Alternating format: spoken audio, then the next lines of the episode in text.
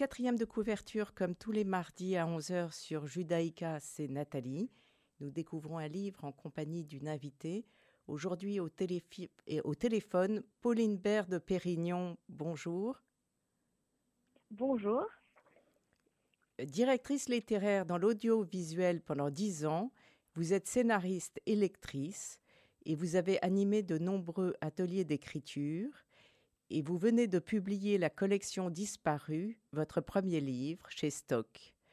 Et vous avez choisi de parler de l'enquête de Edmund Deval, Le lièvre aux yeux d'ambre, qui est sorti en 2010. Le sous-titre de ce livre, La mémoire retrouvée, fait écho à votre titre, La collection disparue.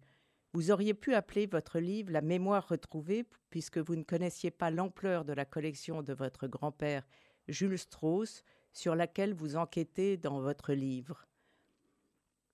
Vous avez hésité sur le titre? Oui, oui, j'ai hésité. Le premier titre était Qui se souvient mais euh, donc c'est assez proche de euh, la mémoire retrouvée. Mais l'éditeur m'a dit que ça pouvait faire penser à un livre sur Alzheimer. Euh, oui, ce n'était pas l'idée. C'était pas l'idée. Et la mémoire retrouvée, c'est beau, mais en même temps, c'est assez vague. Et je me demande combien de, livres pourraient s'appeler ainsi. Euh, si on commence par euh, Proust, finalement, est-ce qu'il n'y a pas tout un pan de la littérature qui consiste à essayer de, retrouver la mémoire? Et je trouve que le lièvre aux yeux d'ambre, c'est beaucoup plus spécifique et plus intrigant. Et quant à moi, j'ai eu du mal à trouver un titre. Euh, et finalement, la collection disparue, c'était le plus simple c'était peut-être pas très intrigant, mais au moins si, si, on a envie, on a envie. De... ça évoqué exactement ma recherche, essayer de retrouver la collection disparue de, de mon arrière-grand-père, la retrouver au moins, euh, en retrouver la trace, si ce n'est la retrouver réellement. Il y a une vraie comparaison à faire entre vos deux livres, et pour une fois, je ne vous demande pas pourquoi vous avez fait ce choix, de parler de Inbound de Val parce que euh, il, part réellement dans, une enquête sur la collection euh, qui n'a pas disparu puisqu'il en était, euh, il, la connaissait, peut-être pas en entier, mais mais oui, il en avait hérité. En fait, ça commence comme ça. Hein. Il hérite de cette collection. un peu curieuse de petits objets japonais. Qui s'appellent des Netsuke. Je résumer. Hein, oui, oui. voilà. Et alors, ça se prononce Netsuke. J'ai ah, appris Très bien. Qui sont qui sont en, en ivoire le plus souvent et parfois en bois, toutes sortes de bois, et qui se représentent des animaux, des, petites scènes, et qui ont été faits euh, vers 1850 par des, artistes euh, japonais. Il hérite par un oncle qui, euh, qui vit à Tokyo de cette collection, et il se dit qu'il va suivre en fait toute l'histoire de la collection, se demander d'où elle vient et par, et par où elle est passée pour comprendre en fait réellement l'histoire de sa famille.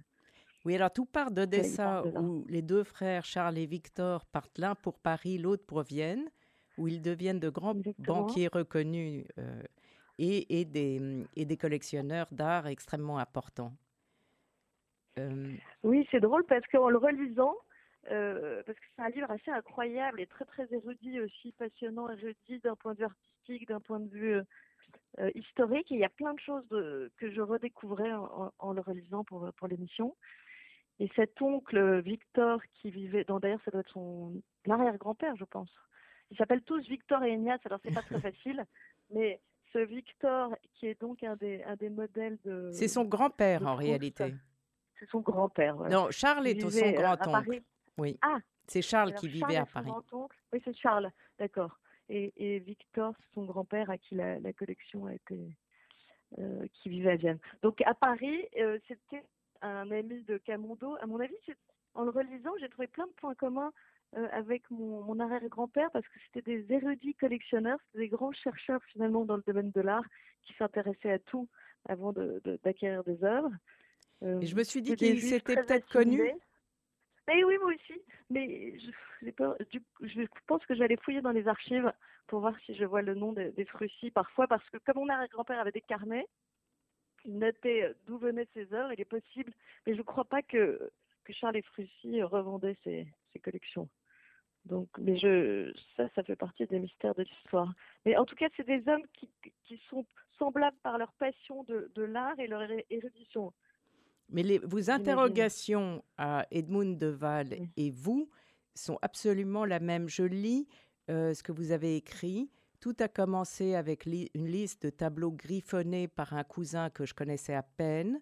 Sur ce bout de papier, des chefs-d'œuvre impressionnistes, Renoir, Monet, Degas, exposés aujourd'hui dans les plus grands musées du monde, qui ont, tous appartenu un jour à mon arrière-grand-père Jules Strauss. Je ne connaissais rien de son histoire ni de sa collection disparue. Ces quelques mots notés à la hâte allaient changer ma vie, me conduire du Louvre au musée de Dresde, des archives de la Gestapo au ministère de la Culture. Pendant trois ans, avec tout bagage, ma curiosité et un goût prononcé pour les énigmes, je me suis lancé sur la trace de mes ancêtres à la recherche de Jules Strauss et d'une histoire qui ne m'a pas été transmise. Euh, que s'est-il passé en 1943 Que reste-t-il de sa collection lorsque l'appartement familial fut perquisitionné par les nazis? Euh, Vous n'êtes pas historienne de, l'art, comme Edwin de Waal, qui a voulu mener une enquête. Alors, c'est lui part de plus loin, puisqu'il commence à Odessa en 1850, continue euh, à Paris à la fin du 19e avec euh, Charles, justement, ce personnage qui a inspiré le personnage de Swann dans l'œuvre de Proust, mmh. dont il fut l'ami. Euh, continue ensuite à Vienne avec le, grand-père de, de, l'auteur. Euh, on voit le faste de cette famille, cette immense collection. et puis l'arrivée des nazis qui, qui, qui prend tout et cette femme incroyable qui est la femme de ménage Anna, euh, qui va mettre dans sa poche ses petits, euh, vous prononcez Netske, n'est-ce pas? euh, Oui, je crois. Oui, oui, elle les sauve, elle les sauve. Qui les sauve, et c'est la seule chose qui reste de cette immense collection, n'est-ce pas? Et puis, comme vous disiez très bien, ça finit à Tokyo après la guerre, où l'auteur retrouve son, son, son grand-oncle. Mais les interrogations, euh, ça m'a frappé car les interrogations entre, entre lui et vous sont les, sont les mêmes. Euh, que faire des œuvres qui ont traversé le chaos de l'histoire? Euh, Comment agir lorsqu'on est simple citoyen face à des législations sourdes? Le problème de la restitution des œuvres d'art se révèle délicat pour les survivants. comment vous avez procédé, vous? Vous aviez décidé de... C'est le livre qui vous a inspiré de chercher ou c'est l'inverse? Non, en fait, j'ai commencé par faire des recherches. Après cette rencontre euh, euh, avec un cousin que je n'avais pas vu depuis très longtemps, j'ai eu envie d'en savoir un petit peu plus. Donc, j'ai commencé à interroger ma vieille tante de 95 ans qui avait quand même quelques souvenirs de, l'époque.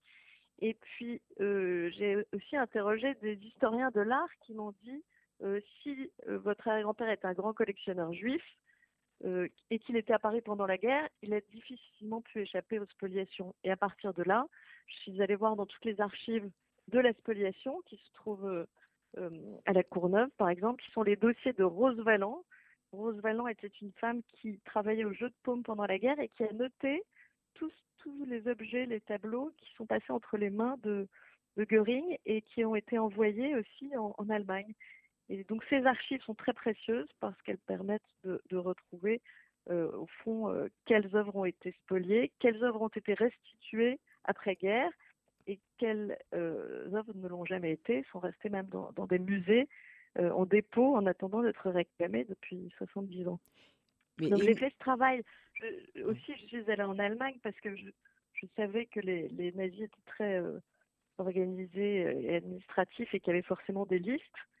Euh, je n'ai pas tout retrouvé, bien sûr, mais j'ai retrouvé la trace d'un dessin qui était conservé dans les, archives du Louvre euh, et on savait qu'il avait appartenu à mon arrière-grand-père. Donc c'était une espèce de chasse un peu aux, documents et aux souvenirs. Donc il fallait que j'arrive à en savoir un peu plus sur la famille, sur l'histoire de France, sur l'histoire des spoliations, pour, euh, pour comprendre qu'est-ce qui avait pu arriver à mon arrière-grand-père un peu comme, comme fait euh, aussi le Edmond Deval de, de manière assez fantastique. Moi, j'étais très impressionnée par son livre, Le Religion, de précision et de, travail euh, d'archives. Euh, et je ne sais pas comment il a réussi à en savoir autant. Je pense qu'il a eu cette chance quand même de pouvoir parler peut-être un peu plus euh, à sa famille, parce que dans la mienne, il y avait très peu de souvenirs. Oui, c'est ça qui est extraordinaire que vous racontez, Pauline Bert de Pérignon, dans la collection Disparue. C'est combien, en fait, vous en saviez peu avant d'écrire ce livre? C'est vrai, je pars de rien. Et puis moi, j'avais pas de collection, j'avais j'avais aucun objet, j'avais peu de choses en fait, voilà, tangibles. Et peut-être c'est ça aussi qui a aiguisé ma curiosité. Euh, je, j'avais euh, juste cette tante en fait à qui je pouvais parler facilement et, qui avait ses souvenirs d'enfance. Et c'était un petit peu long d'arriver à, comprendre ce, qu'elle, ce dont elle se souvenait vraiment, ce qu'elle avait oublié. Euh, vous savez, quand on parle avec des gens âgés, souvent euh, ils répondent pas exactement aux questions qu'on leur pose, ils répondent un petit peu à côté. Donc et, c'était pas très facile ces conversations. A aimé votre livre? Oui, alors j'avais très peur de, son avis, mais elle m'a dit une chose amusante. Elle m'a dit, tu sais, ce que tu dis de, Jules Strauss, euh, je, comprends que tu l'imagines comme ça, mais pour moi, qu'il est vraiment connu, c'est curieux en fait. Parce qu'elle, elle l'a vraiment connu comme petite fille, puisque la guerre a, commencé, elle avait 14 ans, et donc elle n'a pas du tout, elle l'a vraiment connu, et moi pas. Donc j'avais, j'avais peur en fait de cette confrontation à ses, à ses souvenirs réels. Et elle euh, n'avait pas cherché à récupérer la collection de son père? Ah non, parce qu'elle pensait que, que tout avait été vendu et qu'il s'était rien passé. Non, le, le, le, mythe familial était qu'il ne s'était rien passé de particulier pendant la guerre, ce qui aurait quand même été un peu un miracle. Mais comme mon arrière-grand-père était seul euh, et sa femme était seule à Paris, le reste de la famille s'était soit enfui, soit en, zone libre, soit engagé euh, euh, voilà, auprès du général Leclerc personne ne savait exactement ce qui s'était passé. Et j'ai découvert un point commun assez incroyable entre, le lèvre aux yeux d'ombre et, mon histoire, enfin entre la famille euh, et Frussy et mon histoire, c'est que il raconte que, euh, vous vous souvenez, quand ils sont donc à, Vienne, c'est Rosenberg, qui, Alfred Rosenberg, l'idéologue du parti nazi, hmm. qui s'installe euh, dans leur hôtel particulier. Oui. Il raconte la, veille de, de l'Anschluss, euh, comme, comment les, nazis arrivent et, détruisent tout. Et ensuite, comme ils s'installent et que la famille Frussy reste quelques jours dans, le, dans deux petites pièces tout au fond parce que la maison ne leur appartient plus. Et en fait, mon arrière-grand-père, lui, pendant la guerre, est contraint de déménager de l'avenue Foch parce que les, les nazis s'installent chez lui. Ils vont s'installer avenue Diana, dans un immeuble familial. Et quelques semaines plus tard, arrive Rosenberg. Et là, on est en 42. Donc, euh, donc c'est fou cette coïncidence. Oui. Et c'est aussi un peu fou que Rosenberg, qui est celui qui a créé le, l'organisation Rosenberg, c'est la, la, grande organisation de spoliation des, biens juifs. Et d'ailleurs, il a été jugé à Nuremberg et il a raconté ça. Et, vous aviez aussi euh, écrit un, téléfilm sur les procès de Nuremberg, ah n'est-ce pas? Oui, oui, oui, sur les coulisses du procès de Nuremberg. Et j'avais étudié euh, euh, les archives qui sont au mémorial de la Shoah, qui sont les minutes du procès, qui sont assez effrayantes parce que euh, donc tous les accusés témoignent et, tous les témoins et les, et les et certains survivants euh, témoignent aussi, mais jamais en écoutant tout ça, je m'étais demandé ce qui, était arrivé à ma famille. Avec le recul, sûrement j'avais été émue parce que ça, me touchait aussi un petit peu directement, mais enfin, comment ne pas être émue par, par tout ça mais... Vous avez choisi. J'aurais pu y penser plutôt comme musique, euh, alors je ne sais absolument pas le prononcer. Euh, Mais vous savez comment? Vous savez pas comment on fait? Prononcer. Chega ah de Saudade. Ah oui, ça veut dire euh, ras-le-bol de la nostalgie, en gros. Ah. Chega de Saudade. Très bien, on va l'écouter. Ah oui. Ah bah merci beaucoup. Vai minha tristeza diz a não pode ser. Diz-lhe numa prece que ela regresse, porque eu não posso mais sofrer. Chega de saudade, a realidade é que sem ela não há paz, não há beleza, é só tristeza e a melancolia que não sai de mim, não sai de mim, não sai. Mas se ela voltar, se ela voltar, que coisa linda, que coisa louca.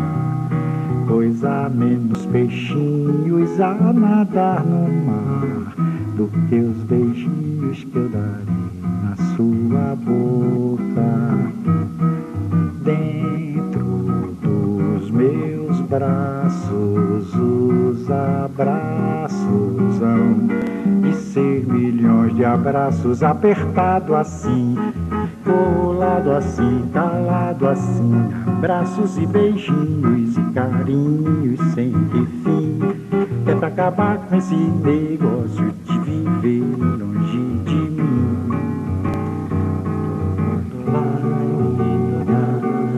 tristeza e diz a ela que sem ela não pode ser.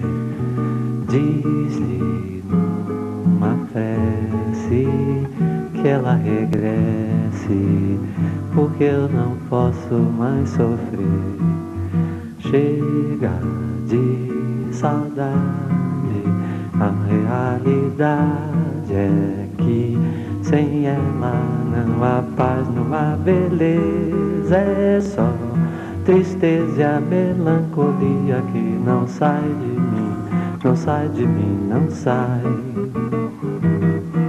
Mas se ela voltar, se ela voltar, que coisa linda, que coisa louca, pois há menos peixinhos a nadar no mar do que os beijinhos que eu darei na sua boca.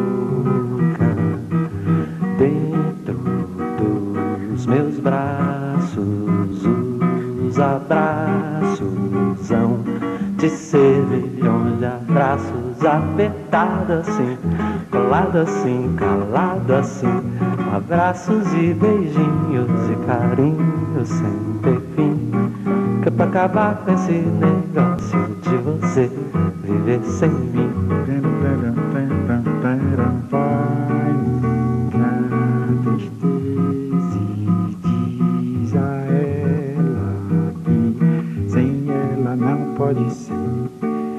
Diz-lhe uma prece que ela regresse, porque eu não posso mais sofrer.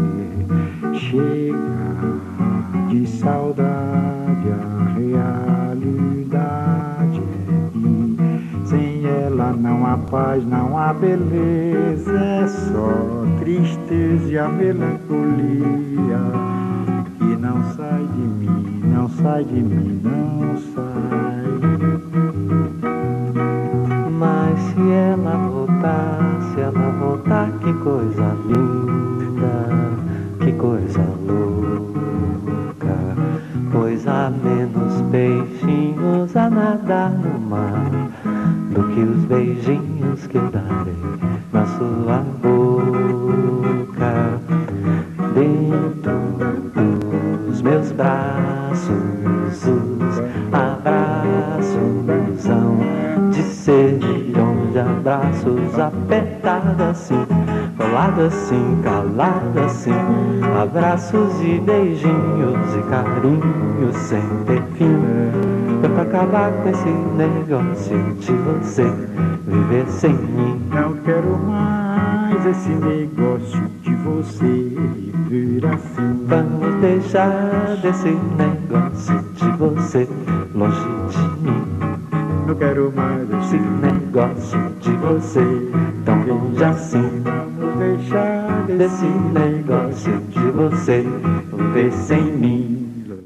Et on va reprendre. euh, Pauline Bert de Pérignon nous présente Le lièvre aux yeux d'ambre de Ed- Edmund de Waal, qui euh, rentre en écho avec son propre livre, la collection Disparue, qui vient de sortir chez Stock.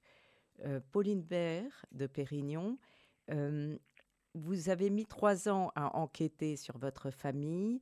Est-ce que vous savez combien de temps Edmund de Waal a mis pour enquêter sur la sienne? Mais justement, j'étais un petit peu curieuse parce que comme je suis très admirative de son livre et, du- et du travail accompli, euh, et des recherches qu'il a réussi à faire sur sa famille, et la précision des, des descriptions des, des maisons, des, des, palais successifs, des, décors même de chaque pièce. Alors, je vous interromps une minute parce que à, à Paris, euh, c'est aujourd'hui le, les maisons de sa famille sont le musée Cernucci et le musée Camando. Donc, il suffit d'y aller en même temps pour. Ah non, bah, euh, oui, oui, oui, non, mais d'accord, mais sa, sa, famille, c'est pas la famille Camando? Non, non, non, non, absolument ah pas. Mais, mais c'était des voisins ah et on peut imaginer, c'était la même, c'était la colline Monceau. Oui, oui, oui, vous avez raison, mais je crois qu'il a, qu'il a raconté vraiment, euh, qu'il n'a pas inventé là. Non, non, il n'a il a pas inventé du tout. Ah oui. Ah oui. Non, c'est pour ça que moi je suis assez impressionnée.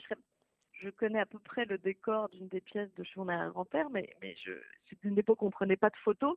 Donc je pense qu'il a vraiment interrogé les gens, regardé dans les carnets, les archives, euh, et il a réussi quand même à reconstituer euh, tout le décor du palais à Vienne où les Detsuke, par exemple, étaient cachés, pas cachés, étaient gardés dans le dans le garde, dans le dressing de, de, de, sa mère, ou près de sa coiffeuse, il y avait la vitrine. Et il raconte ça, il rend ça tellement réel.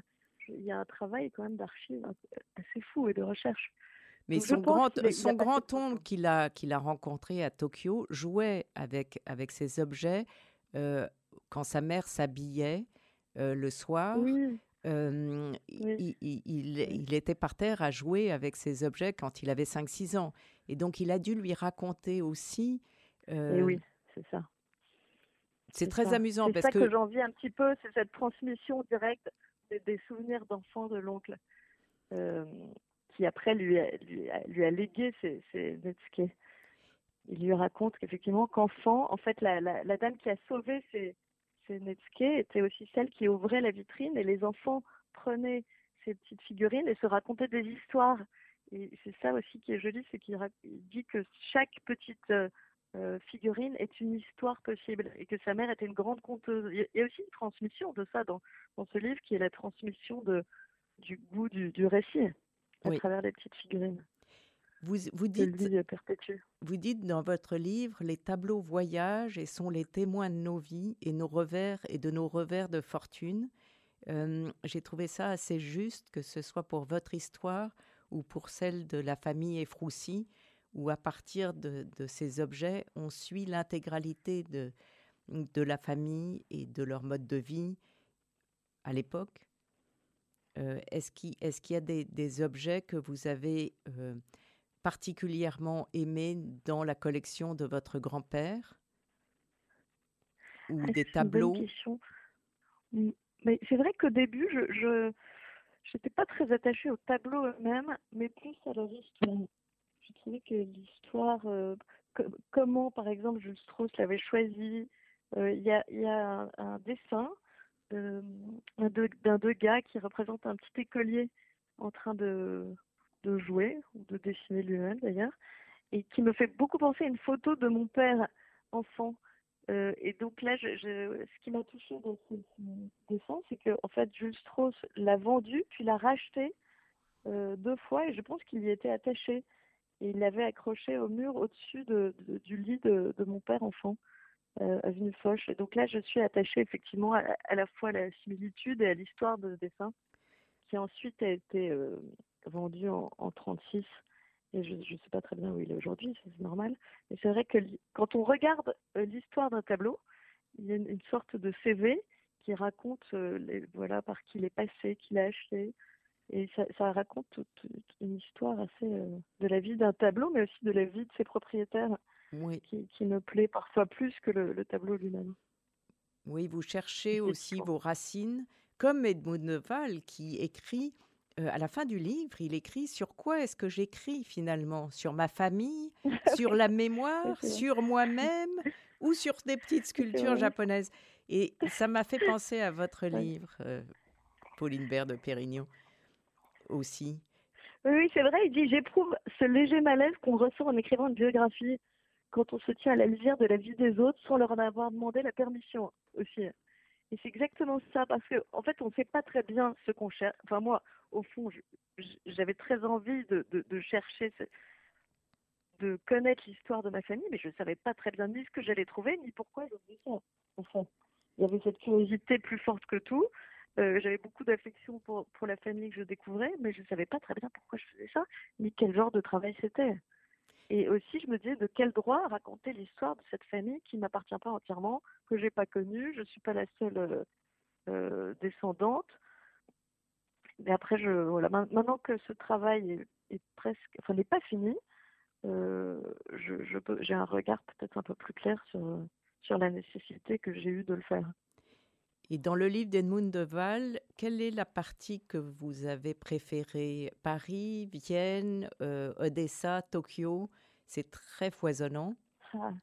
Ah oui, oui, oui, oui. Alors moi j'ai adoré les relations avec son oncle et le et l'amoureux de son oncle parce que la vie de cet homme en fait, de, il s'appelle Iggy, qui a, a tout plaqué. euh, il était destiné à devenir banquier, à reprendre la banque familiale et puis il a tout quitté. Il est parti, il est devenu styliste, je crois, à New York. Arrêtez-moi si je me trompe. Non, non. Et euh, donc déjà, c'est c'est assez courageux quand même de faire ça. Euh, pas facile évidemment d'être homosexuel à cette époque et de pas vouloir être banquier. Il est redevenu banquier. euh, il est redevenu banquier à, à Tokyo. Homme hein. d'affaires après. Oui, c'est ce qu'il dit en riant à, à 60 ans, c'est que finalement il fait le métier que son père aurait voulu qu'il. Exactement, il a refait Mais- fortune, mais- c'est incroyable. Et il dit mon père aurait été fier de moi, c'est tellement gentil. Ouais. C'est gentil et, et- et c'est drôle comme il est revenu finalement, tout en faisant ce qu'il aimait lui, en étant lui-même, en, en construisant sa propre vie dans un endroit, euh, voilà, au milieu de tout. Et il est, il est mort là-bas. Et je trouve que c'est un homme très sympathique. Et c'est lui qui a refait une vitrine et qui, et qui a, qui a repris ses Netscape que sa propre mère n'aimait pas tellement, je crois. Enfin, Mais non, elle euh, l'avait mis dans, dans son dressing room, c'était pas pour le Ouais, montrer. Elle croyait que c'était des petits jouets pour ses enfants, mais donc c'est lui qui qui est finalement un des, euh, des, des moments de la transmission le, le plus fort aussi, parce que c'est lui qui a raconté tout à, à Edmund. Euh, je pense que c'est mon personnage préféré. La relation entre l'oncle et son neveu est, est- est- est très jolie, puisqu'il il hérite de ce, de ce Netsuke, et, il- et il reste très proche de l'amoureux de son oncle, qui dans le livre est encore en vie. Je ne sais pas ce qu'il en est aujourd'hui. Et Edmund de ah d'ailleurs- lui-même. Ah oui, alors j'ai appris quand même qu'il avait, il avait euh, tout donné au musée de Vienne, au musée juif de Vienne, Edmond de Waal, en 2018. Enfin, une, une grande partie de ses collections. Et qu'à cette occasion, il y avait une préface écrite sur l'histoire d'Anna, la bonne qui a sauvé les... Et personne n'a retrouvé sa trace. Et, et Mais finalement, personne la ne connaissait son nom de est- famille. Oui. Non. C'était Et on se Anna. demande si elle a vraiment existé, ce qui est assez drôle. Parce que, est-ce que cette... moi, je me suis vraiment posé la question, parce que dans mon livre, tout est vrai. Euh, Mais est-ce qu'on, est-ce que si, si Edmond de Waal l'a inventé, est-ce que c'est très grave au fond? Voilà, Est-ce que, est-ce que l'auteur a le droit d'inventer une sorte d'allégorie de ce qui s'est passé Sans doute que ces objets ont vraiment été sauvés, peut-être pas par une personne, peut-être par tous les plusieurs domestiques qui travaillaient là-bas et qui, qui ont aidé à les cacher. Et je me suis dit, ça m'a un peu choqué au début. Je me suis dit, non, cette histoire Euh, est moi, j'aimais bien la-. Le fait que sa mère, Élisabeth, donc la, la fille de Mm. Victor, retourne dans, dans son palais complètement détruit dans les années 50 après la guerre et retrouve cette Anna. Et je trouve Ah cette scène poignante. Alors. Peut-être Ouais. qu'elle est fausse, mais à ce moment-là, vous remettez en question Oui, c'est délicat. du J'ai pas livre. envie de remettre en question non plus. Pas, je, je, cro- je, je suis pas sûre que ce soit faux l'histoire d'Anna, parce que vous avez raison, cette scène est incroyable parce qu'elle la, elle la connaît depuis qu'elle est enfant, Elisabeth, cette Oui. Anna. Elles ont, elles ont grandi ensemble, elle était engagée à 14 ans, donc c'est une, très belle scène. Je, j'ai du mal à croire qu'elle soit fausse et je crois sincèrement qu'on peut pas retrouver tout le monde. Euh, les archives ont des limites. Il est possible que personne n'ait réussi à la retrouver. C'est aussi euh, le livre de la disparition d'un monde, l'englouti- l'engloutissement euh, du judaïsme européen tel qu'il était à l'époque. Et, et- et, euh, et c'est pour ça que c'est tellement important d'écrire des livres sur ce sujet des œuvres d'art qui existent toujours aujourd'hui. Euh, Elisabeth racontait, donc la mère d'Edmund de Waal, euh, son choc en découvrant dans les catalogues des tableaux qu'elle avait connus enfant, euh, pendus sur les murs de chez elle. C'est une expérience que j'ai pas vécue qui, qui doit être très traumatisante. Et de savoir que, surtout ce qu'il raconte, c'est qu'en Autriche, après-guerre, on a beau réclamer les choses, on les récupère pas du tout. Et elle, elle, elle, elle demande à récupérer cet hôtel particulier qui finit après des tas de batailles par lui, être, par lui être cédé dans un état euh, épouvantable et, et, la famille euh, n'a presque rien pour vivre en Angleterre. Donc c'est une espèce de combat perdu d'avance après-guerre. Alors aujourd'hui, c'est un petit peu arrangé. Euh, il était temps. Euh, oui, euh, vous êtes au courant des restitutions. Il y en a beaucoup ou c'est compliqué toujours? Non, Pas tellement. Non, non, franchement, il n'y en a pas tant que ça. Euh, c'est-à-dire que quand il y en a une, enfin, on en parle beaucoup. Il y a beaucoup de, de, publicité autour, mais, mais il y a 1200 œuvres qui ont été récupérées après la guerre en Allemagne et rapportées en, en France dans les musées. Ça s'appelle les MNR. Et il y en a, je ne sais pas, 70 qui ont été rendus depuis après-guerre. Donc il reste encore 1000 œuvres à, rendre à la, au propriétaire. Edmund de Voile écrit euh, Toutes ces informations sur la restitution des biens ont fini par m'épuiser. Je comprends comment on peut consacrer sa vie à des recherches qui sapent votre énergie à force de règlements, de courriers et de procédures légales. Et sa mère a abandonné à un moment donné. Oui, oui parce qu'en fait, ça sape l'énergie, ça, effectivement, ça mine, ça maintient dans un passé, ça, ça met dans l'incapacité d'y arriver. Je pense qu'aujourd'hui, on, peut y arriver, mais j'ai vu, moi, en le faisant, la limite. Euh, c'est très difficile. Par exemple, j'essaie de récupérer un tableau en Allemagne et les échanges de courriers, les demandes de, de papier sans fin, de re-signer toujours les mêmes choses, de, comme pour faire traîner, peuvent vous, vous miner parce que c'est très pesant, en fait, comme demande. En fait, c'est plus que ce qu'on croit. On essaye de réparer des choses du passé, on se heurte toujours à la même injustice qui déjà prévalait à l'époque. Donc oui, c'est épuisant et c'est minant. Et c'est pour ça que ce qui fait, par exemple, de, par, de lui, la transmission peut-être est quelque chose de plus positif et plus constructif aussi. Euh, Vous avez choisi. soit devenu céramiste. Oui. enfin, ça c'est ça c'est beau aussi parce qu'il n'est pas céramiste par hasard, je pense. Euh, sa, quête de céramiste rejoint un peu la façon dont il parle des net scales, de l'empreinte qu'il laisse dans la main, de la perfection du petit objet. Il y a une, il y a il y a une transmission artistique qui, qui, qui m'a touchée aussi. Pauline Baird de Pérignon, euh, est-ce que vous voulez euh, nous parler du prochain livre que vous allez écrire? Écoutez, franchement, je ne sais pas très bien. Mais c'est normal, c'est comme ça que je fonctionne. J'ai besoin d'enquêter, de chercher, de, me poser mille questions avant de savoir de quoi parlera le prochain livre. Et donc, je ne sais pas encore. Il y a plein de choses qui m'intéressent, comme les collectionneurs. Euh, c'est pour ça que j'ai choisi la chanson qu'on passera peut-être à la fin. Qu'est-ce que, qu'est-ce qui L'âme des poètes de Charles Trenet, c'est ça? Oui, oui, oui, exactement. Euh, euh, l'âme des collectionneurs? Voilà, ça, voilà le sujet qui, qui m'intéresse en ce moment, mais c'est peut-être pas celui dont on parlera mon prochain livre. D'accord. Désolée, je suis pas très avancée dans l'écriture du prochain.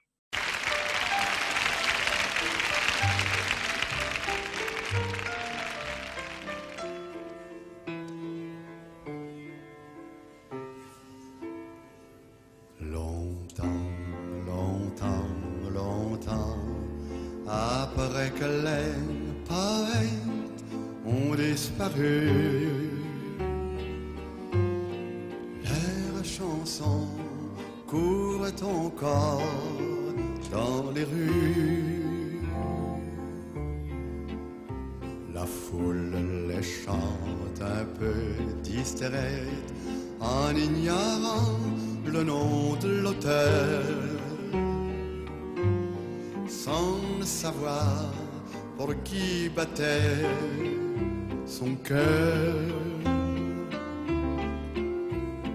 Parfois on change un mot, une phrase, et quand on est à court on fait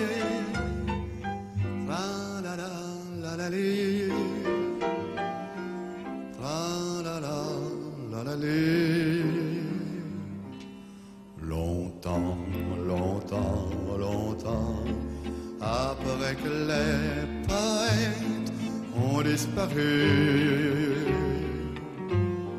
Leurs chansons courent encore dans les rues.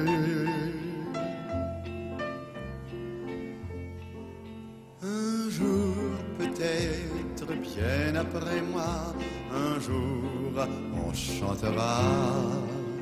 C'était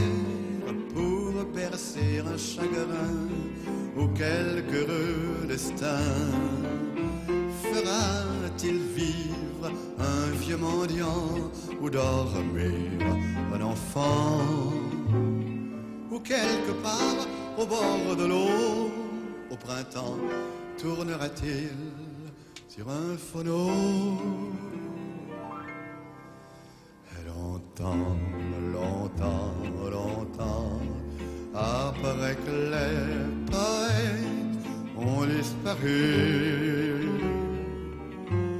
leur âme légère court ton corps dans les rues. Leur âme légère, c'est leur chanson qui rendent gai, qui rendent triste, filles et garçons, bourgeois, artistes